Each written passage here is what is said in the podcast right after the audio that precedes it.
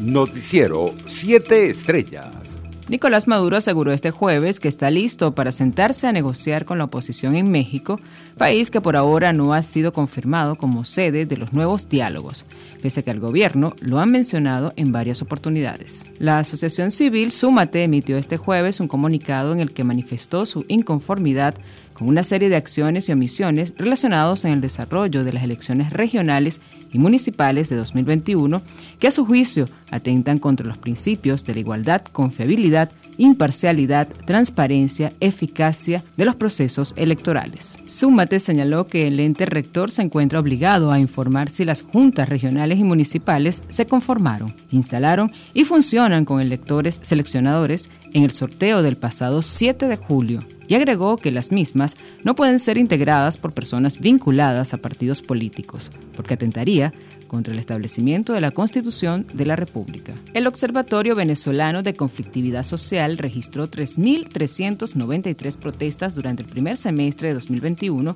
equivalente a un promedio de 19 diarias, según el informe de la organización presentada este jueves. Esta cifra representa una disminución del 23% en comparación con el mismo periodo del año anterior, cuando en el mismo periodo se contabilizaron unas 4.414 protestas. La Fiscalía General de la República informó informó este jueves que hasta la fecha las autoridades habían detenido a 42 personas vinculadas con las acciones criminales orquestadas por la banda de Carlos Luis Rebete, alias El Coqui, en el marco del operativo de seguridad Gran Cacique Indio Guaycaipuro implementado por el Estado para neutralizar las acciones delictivas de la banda liderada por Carlos Luis Rebete, El Coqui. El Ministerio Público ha presentado hasta la fecha a 42 personas detenidas, indicó el organismo a través de su cuenta en Twitter. Internacionales. El secretario de Estado norteamericano Anthony Blinken habló telefónicamente este jueves con el nuevo primer ministro de Haití, Ariel Henry, a quien enfatizó la importancia de establecer las condiciones necesarias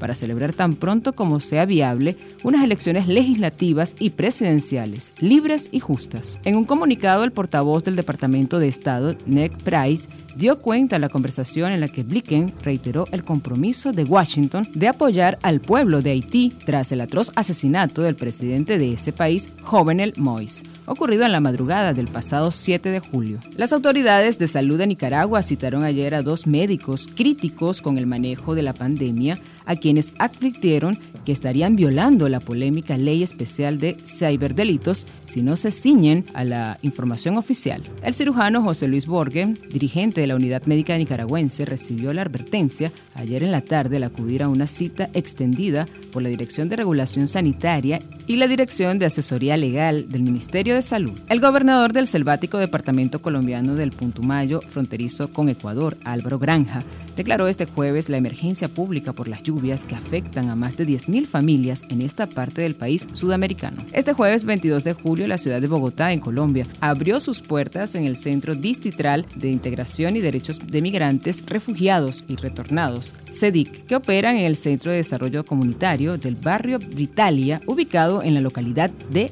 Kennedy. Según la alcaldía, las personas migrantes encontrarán servicios de atención humanitaria, estabilización, higiene y aseo. También tendrán acceso a comida caliente y ropa limpia, en caso de requerirse por medio de la estrategia Ropero Solidario. Economía. El nuevo presidente de Fede Cámaras, Carlos Fernández, dijo en su discurso de aceptación que el problema más grave que tiene la economía es el mínimo ingreso de los venezolanos y planteó que la única forma de enfrentarse este y otros dramas que padece el país es con soluciones de mercado. Fernández dijo que la desnutrición del Producto Interno Bruto que ya lleva ocho años es tan grave que con un crecimiento que hoy parece muy difícil del 5% anual, el país tardaría 40 años en regresar a los 320 millones de dólares de PIB que habían en 2013. Deportes.